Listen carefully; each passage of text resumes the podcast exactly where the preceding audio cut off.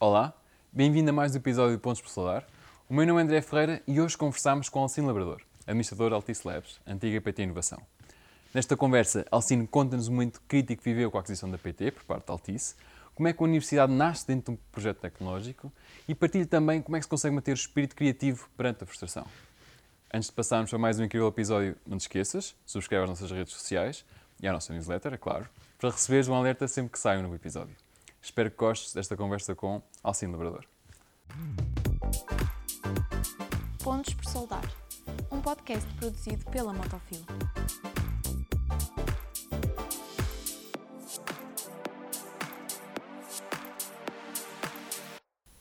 Alcino, muito obrigado por estar aqui, ter aceito o, o nosso, nosso convite. Obrigado pela disponibilidade. E eu vou começar com uma pergunta extremamente pessoal. Se não quiser responder, não responda. Que é se tem desconto nos bilhetes da Altice Arena. Uh, não tenho desconto, tenho alguns bilhetes. Ah, alguns. Isso é muito bom. Um, pronto, começando um pouco mais a sério então com, com, com a nossa entrevista. Um, a PT, durante muito tempo, foi uma referência um, a nível nacional e também a nível mundial. Sente que a mudança da marca para Altice sofreu alguma coisa ou, ou continuamos a ter esse tipo de status a nível mundial? Bom, a PT era conhecida internacionalmente pelas operações que tinha, que tinha em África, que tinha no Brasil também, uh, em Timor e, em Macau. um, mas, entretanto, uh, pronto, houve toda uma reestruturação que foi feita a partir de 2014. Uh, ficou apenas com a operação, ficou integrado num grupo brasileiro e, portanto, ficou apenas com a operação em Portugal e foi adquirida para a Altice. A Altice é uma multinacional com origem francesa, mas que tem operações nos Estados Unidos, além de França, como, como disse, Israel, República Dominicana. Uh, e o Grupo Altice é hoje o 17 uh, grupo maior de telecomunicações no mundo e, portanto, com a, com a aquisição da British Telecom, dará um salto grande e, portanto, acaba por ser também uma referência no, no setor das telecomunicações a nível mundial. Se olharmos para a PT Inovação, que é hoje Altice Labs. Sempre fomos um, uma referência nacionalmente. Uh, aliás, a história das telecomunicações em Portugal está ligada à nossa história, mas também contribuímos uh, para algumas referências mundiais e, e, acho que vale a pena um, voltar à história que o que é hoje a Altice Labs foi uh, criada em 1950 Uh, com, esse, com, os desenvolvimentos que foram feitos ao longo deste percurso, uh, nós conseguimos, por exemplo, ser o primeiro país no mundo a ter uma rede telefónica completamente automatizada. Uh, outros marcos, o, a invenção do pré-pago, do serviço pré-pago móvel, em 1995, que democratizou e tornou acessível algo que era inacessível à maioria das pessoas, que era ter um, um, um telefone móvel Uh, mas tudo aquilo que vimos, no, uh, a expansão móvel que vimos no mundo foi através do pré-pago. Uh, e hoje há 83% digamos, de, de, de, subscrições de internet móvel.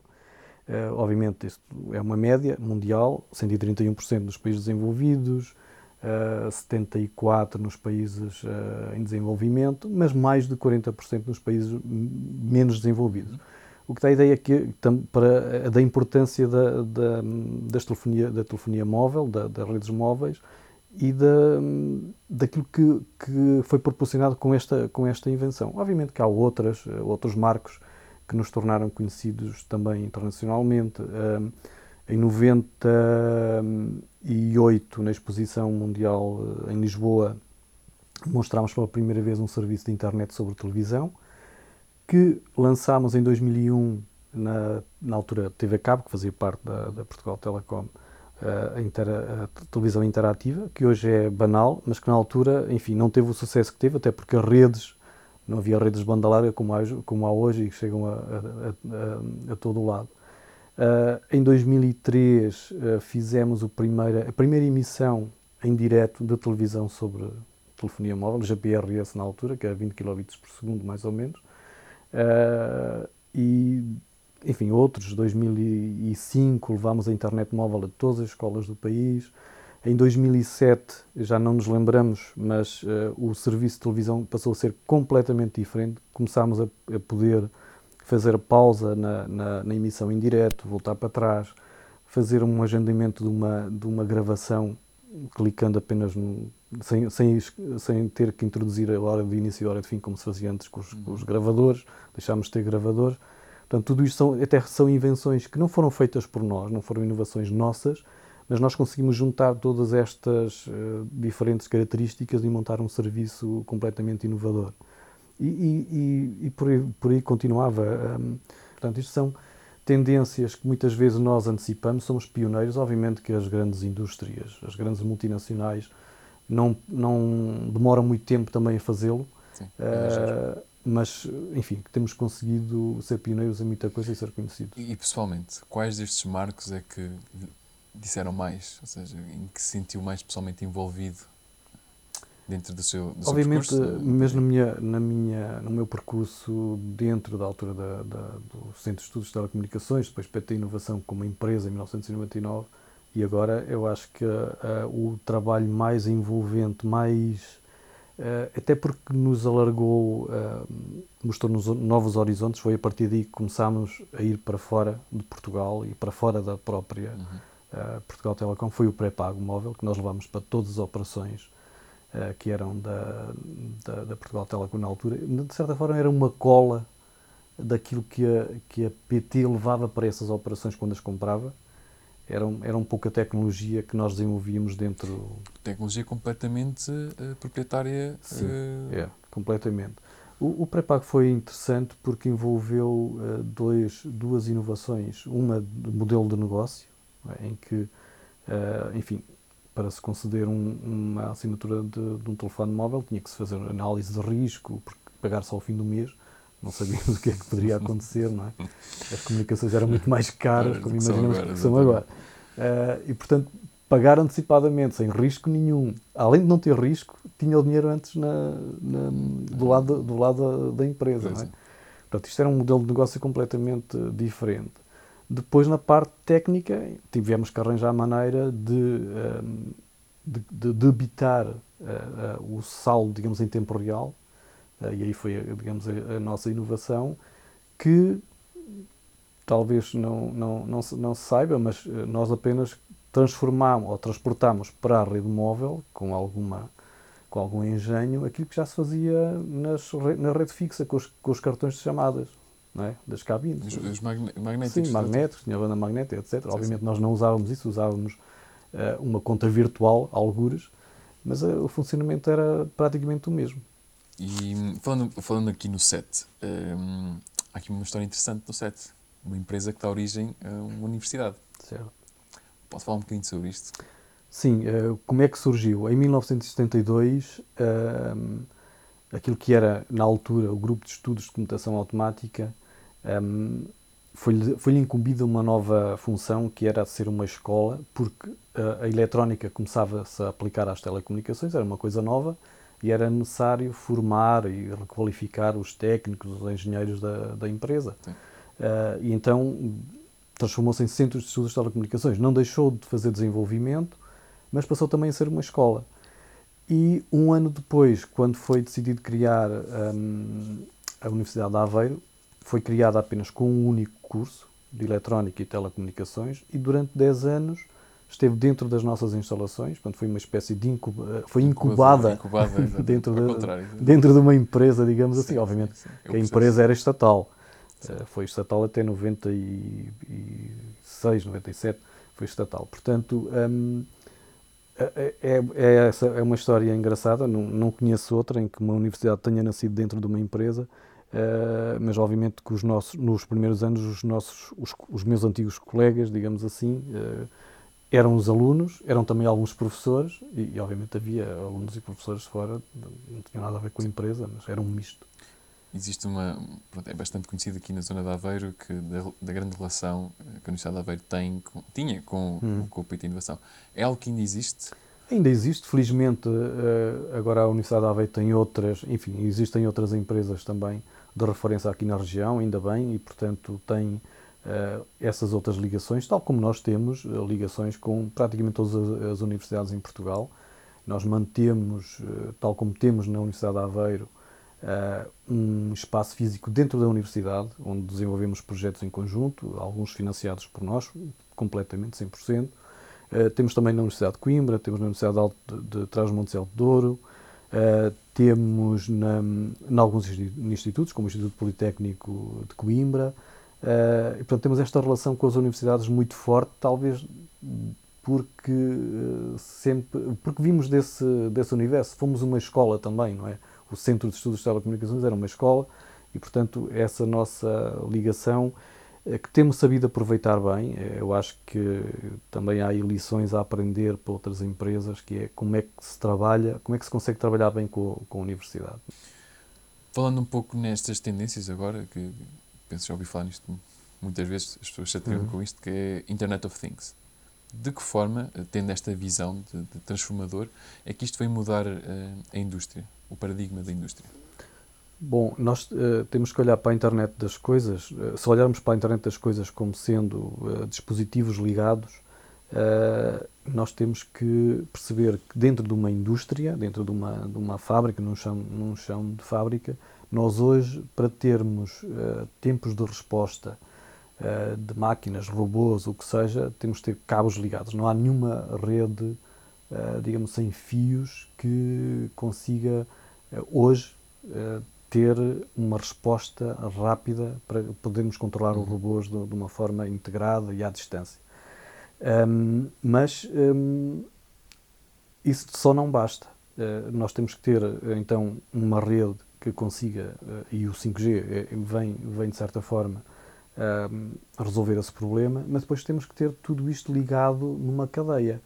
Uh, de forma que se nós ao termos a internet das coisas industrial a funcionar dentro de uma indústria, podemos ligar isso em cadeia com, os outros, com os outros intervenientes da cadeia de valor ou da, ou da cadeia de abastecimento o que nos permite, em último caso, o próprio consumidor estar a comandar, de certa forma, não é comandar, mas a, a, a produzir os seus produtos. Por exemplo, sapatos, já hoje é feito assim, uhum. eu, eu customizo os meus sapatos em algumas fábricas, posso customizar os meus iogurtes, posso customizar uma série de produtos que só será possível se eu tiver essa internet das coisas industrial a funcionar e depois toda encadeada dentro da cadeia de valor. Ou seja, existe aqui uma relação, por exemplo, com a indústria 4.0, que é um, é, um, é um pouco disso. Seja... Sim, a indústria 4.0 é, é isso, não é? Portanto, é a robotização, a automatização das fábricas, mas controladas, digamos, à distância. E, obviamente que isso também traz, traz algum receio sempre de uh, empregos, é, fala-se muito sempre sobre isso, mas eu acho que não há nada melhor do que podermos deixar tarefas repetitivas de fazer tarefas repetitivas, deixar essas tarefas para os robôs e, tar, e as, as pessoas estarem a fazer tarefas mais com maior valor, mais sim. estimulantes. Falou no, no, no 5G. Pode ajudar-nos aqui, quem, quem ouve o podcast, a uhum. entender um pouco eh, isto 1G, 2G, 3G, até porque do que eu vi de algumas entrevistas que deu antes, um, 5G já pode ter passado.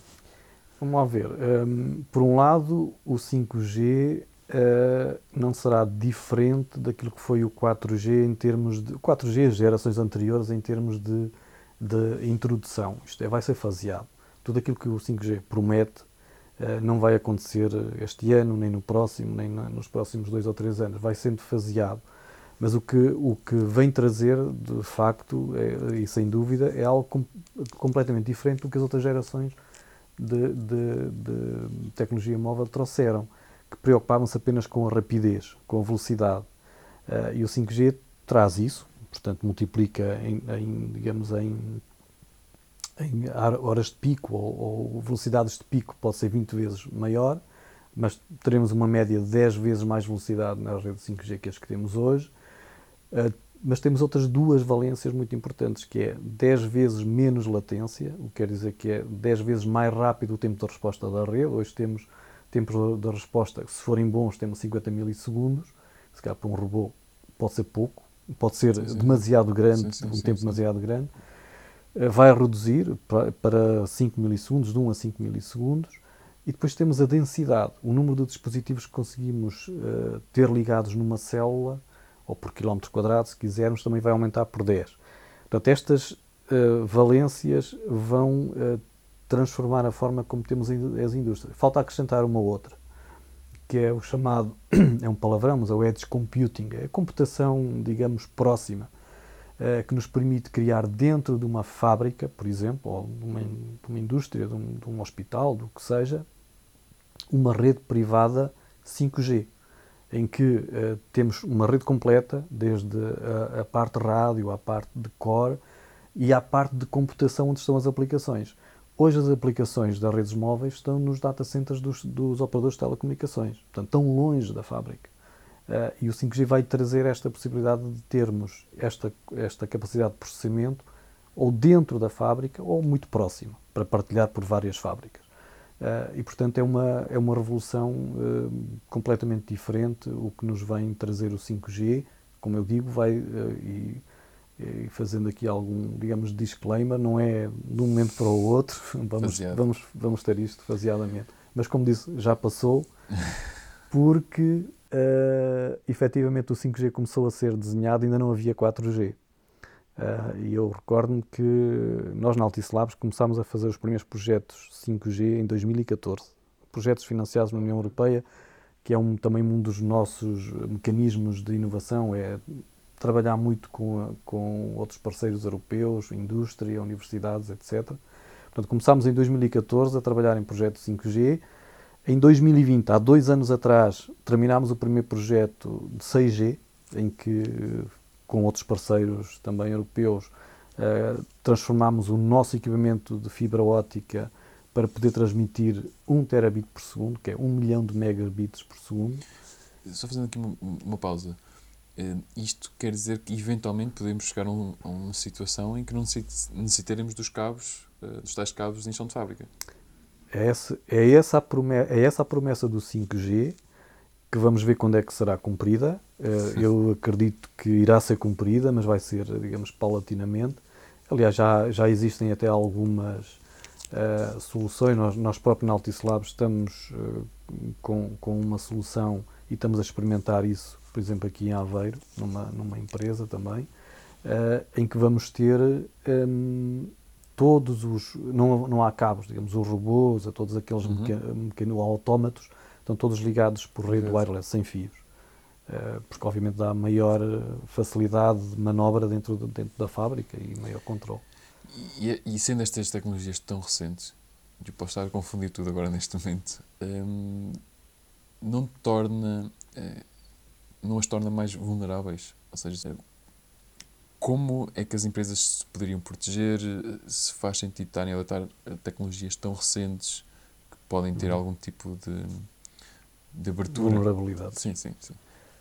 Bom, é, esse é sempre um, um tema uh, premente e, e, constante quando há mudanças tecnológicas. É, nós, nós, estamos a fazer uma transformação digital gradual uh, e, portanto, não há dúvida nenhuma que quando temos tudo ligado, quando teremos tudo ligado, uh, a, a, vulnerabilidade a maior, é maior. É maior. Portanto, há muitos e, e começa-se agora a, a, tentar encontrar formas mais um, robustas uh, de fazer encriptação de passwords, etc.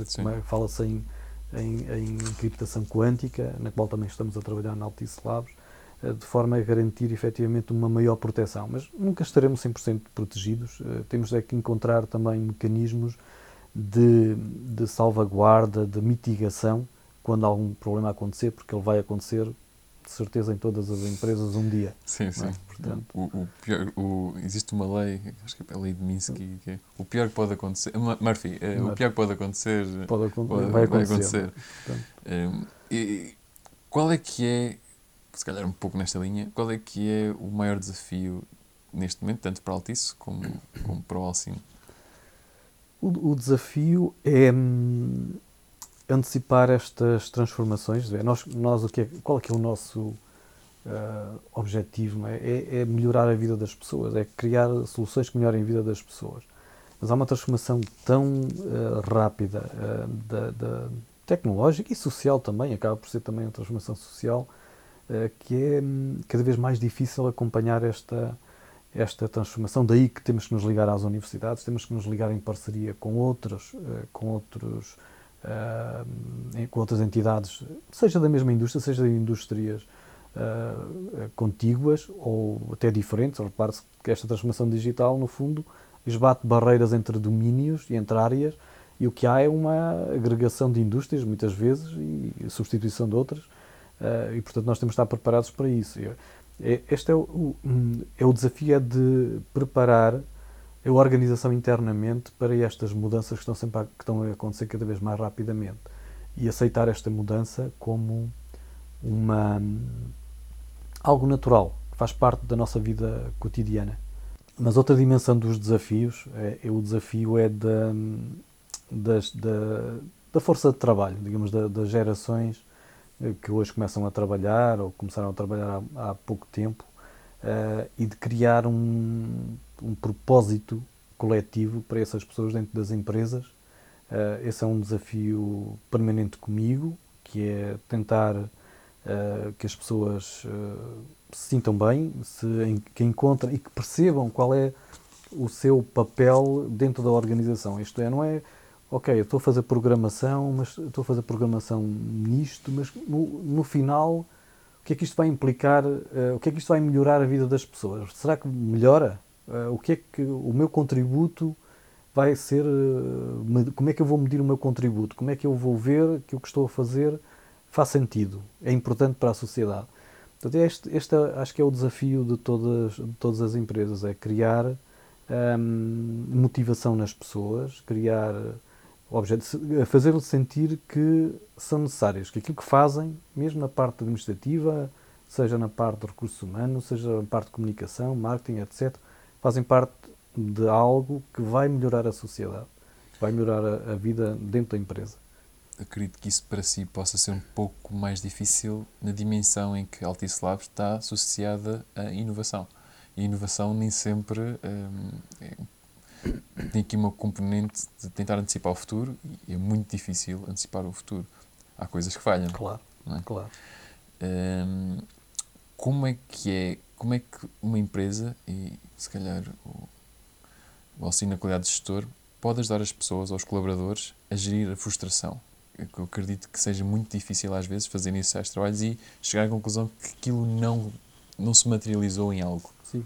Muitas vezes não se materializa porque, entretanto, uh, ou demorou mais tempo e, e, surgiu outra coisa de, algum, de alguma outra empresa que, que, tem, que teve o produto ou teve a ideia mais cedo Uh, às vezes uh, é também uma. falhamos nós próprios, não conseguimos quer cumprir os prazos, quer entregar aquilo que estávamos, quer suposto entregarmos.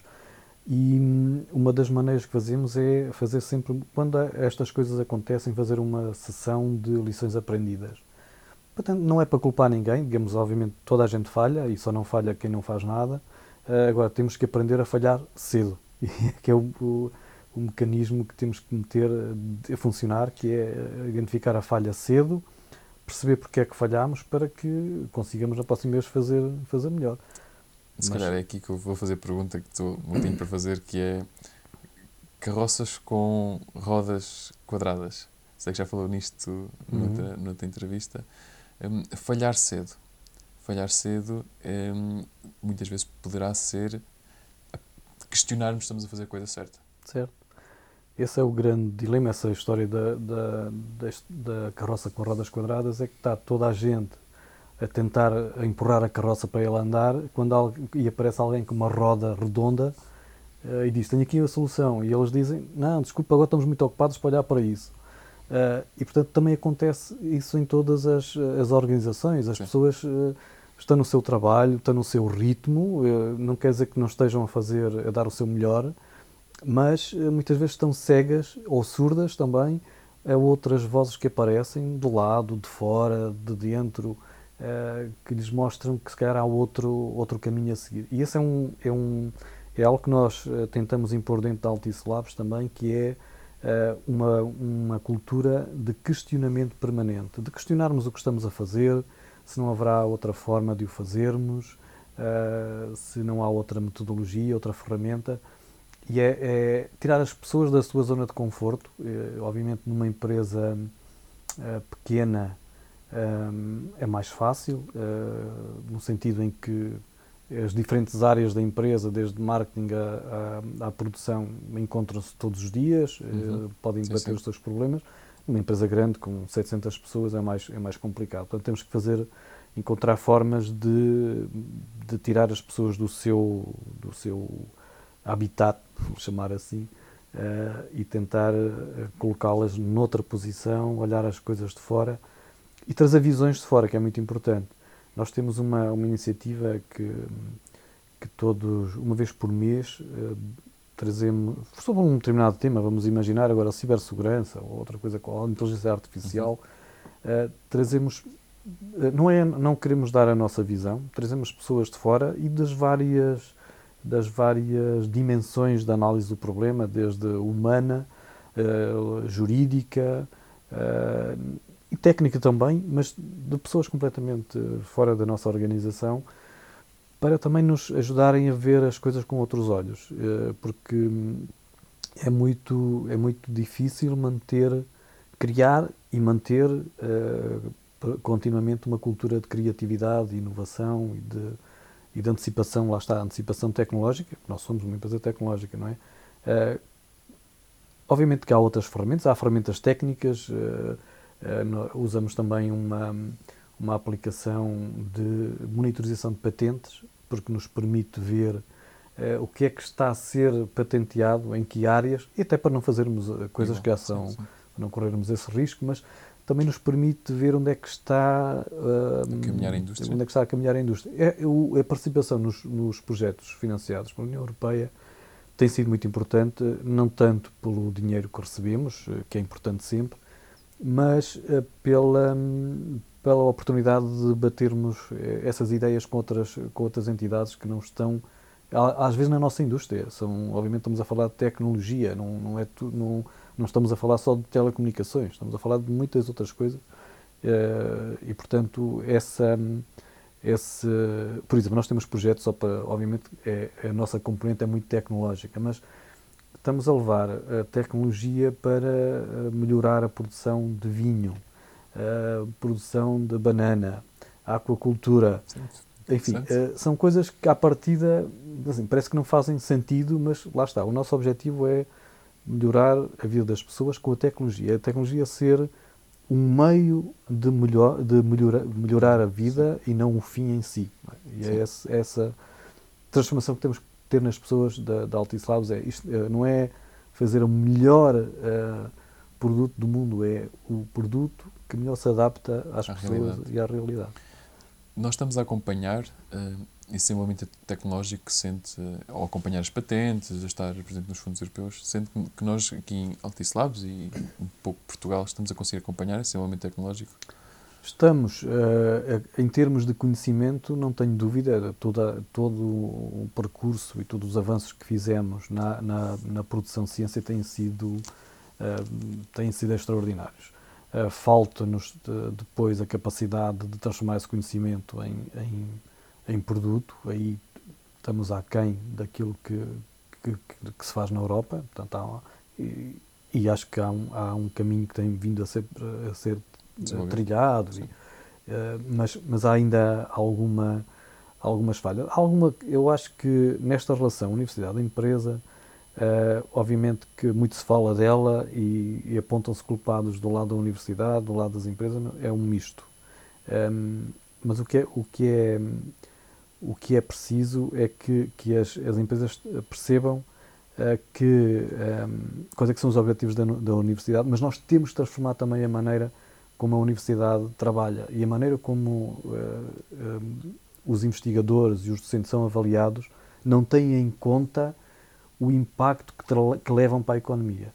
Eu, eu uh, estou no Conselho Geral da, da, Universidade de Coimbra, tenho, coordeno a Comissão de Inovação e um pouco o meu, o meu, a minha preocupação, a minha tarefa é um, é um pouco essa, é mostrar à universidade que tem que haver outras formas de avaliação dos docentes e, da, e, da, e dos investigadores que não apenas os, as publicações e as citações que têm, mas o impacto da, na, na economia. Portanto, temos que levar mais economia para dentro das universidades e mais universidades para dentro da economia.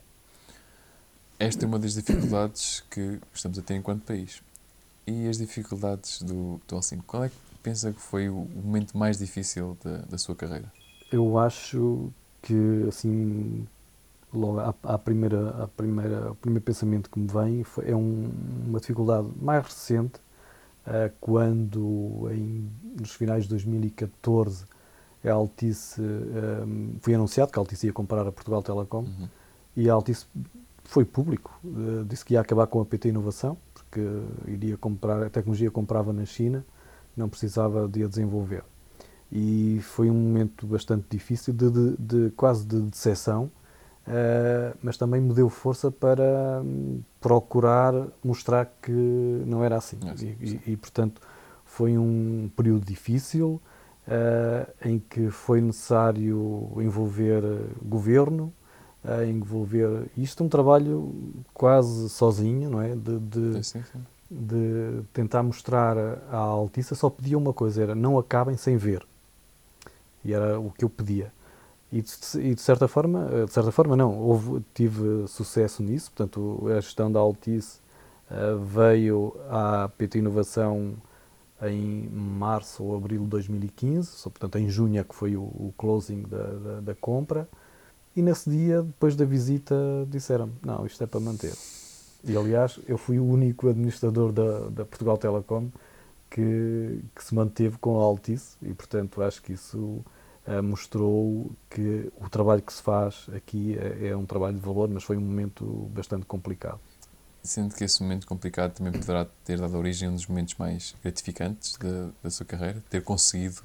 Sim, eh, foi de certa forma foi até porque nunca fomos, nunca a, a- a antiga PT Inovação foi eh, tão, digamos, acarinhada como, como somos hoje. Nós, nós hoje dentro do grupo eh, somos, portanto, é um grupo multinacional, como referi, eh, somos vistos como hum, uma força, um, um motor de, de- de desenvolvimento capaz de eh, te- e, e- e temos tido provas disso, não é? nós conseguimos chegar primeiro ao mercado com produtos desenvolvidos por nós eh, do que os outros operadores que dependem de fornecedores terceiros, de grandes multinacionais. Eh, portanto, isso tem mostrado que efetivamente a aposta tem sido certa e, e, de certa forma, eh, o crescimento que temos tido, não só dentro da, da, da Altice, mas também fora, eh, tem sido, devo reconhecer, com essa ajuda que temos, da, digamos, do- dos acionistas da, da Altice. Sinto que o Alcino tem ainda um grande entusiasmo e um, e um, e um grande amor à Altice, a antiga Hum. PT Inovação. O que é que o manteve ligado à empresa durante estes anos todos? Uh, obviamente, durante o meu percurso tive muitas oportunidades de seguir caminhos diferentes, uh, mas sempre uh, entrei na empresa que queria entrar quando, quando acabei o meu curso. Aliás, ainda antes de, de acabar já tinha sido selecionado. Uh, e, e sempre me foram dados desafios que me entusiasmaram e que me levaram a continuar. E, portanto, é, é aquela. é- mas a maior, a maior ambição que eu tenho, e a única, eh, profissional, do, do ponto de vista profissional, é levar tecnologia desenvolvida em Portugal para o mundo. Eh, e é saber que, alguras hoje, em Nova Iorque, uma pessoa pega no router e vê lá em baixo escrito Made in Portugal, é, acho que é, uma, é um orgulho para todos nós, para toda, para toda a engenharia portuguesa, e esse que me mantém entusiasmado é querer fazer mais, querer levar para mais eh, lugares do mundo a tecnologia que é desenvolvida em Portugal, por, eh, não só pela Altice Labs, mas por todos os nossos parceiros e a academia in- incluída também.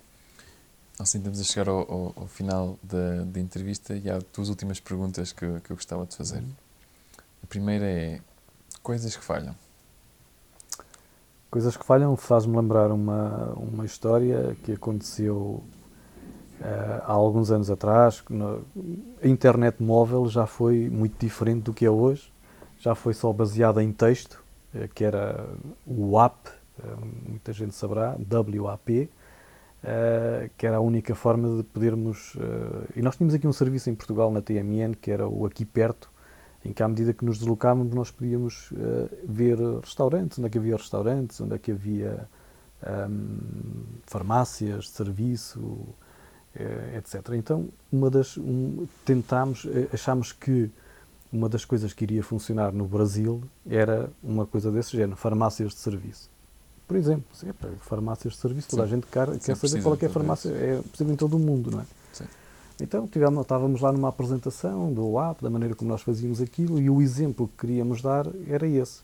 É, vocês podem, por exemplo, saber, alguém está, pode saber qual é a farmácia de serviço alguém da, que estava a ouvir disse, mas olha, aqui as farmácias estão no serviço 24 horas não precisam serviço, estão todas 24 horas.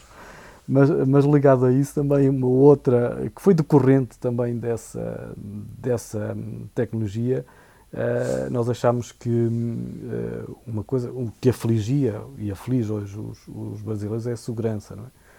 E achámos que podíamos implementar um serviço em que eu perguntava a um telemóvel, por exemplo, um telemóvel do meu filho, onde é que estás? E aquilo devolvia-me a localização dele. Uh, obviamente que ele tinha que consentir ou não, enfim, nós pensámos nisso, bem, tem que consentir ou não consentir, mas ok. E preparámos no lançamento disso, tudo, ficou tudo desenvolvido, não teve, sei lá, 15, 20 ou 50 uh, adesões porque ninguém queria dizer onde estava. Chegámos à conclusão que afinal não, não, é um, não é uma preocupação, ou melhor, há outras preocupações acima dessa. Então, mais do que conseguir desenvolver produtos, nós temos que tentar antecipar e adaptá-lo ao contexto, ao contexto. E, a, e, ao mercado, é? porque é mais, às vezes é mais importante do que, do que a própria tecnologia em si, é saber exatamente o que é que motiva ou o que é que pode motivar uh, o, mercado. o mercado. Chegamos à última pergunta, uma pergunta que nós fazemos sempre aqui no, no Pontos por Saudar, que é, sabendo o que sabe hoje, que conselho é que teria a si próprio no início da sua carreira? Um, é uma pergunta difícil, mas que eu tenho a minha resposta, que é fazer sempre aquilo que me apaixona, isto é, e é um, digamos, se eu quiser dar esta indicação a alguém que entra no mercado de trabalho, é leva tempo a, a ponderar e a ver quais são as opções e escolhe aquela eh, que, onde sintas mais realizado, aquela onde tens mais potencial e quando decidires, não olhes para trás a pensar se, fizeres, se fizeste bem ou se fizeste mal. Uh, segue em frente. E a primeira, no primeiro dia em que te levantares e que não sintas entusiasmo nem vontade de ir trabalhar, está na hora de mudar. E era este. Muito obrigado. De nada, assim. foi um prazer. E assim chegamos ao final de mais um episódio de Pontos para Saudar. Já sabem, subscrevam as nossas redes, somos multiplataforma, Instagram, Facebook, YouTube, também em qualquer sítio onde possam ouvir os vossos podcasts, Spotify ou SoundCloud ou onde seja. Ou então, registrem-se a nossa newsletter em pontospasalar.com, onde recebem alertas sempre que lançamos um novo episódio. Até a próxima.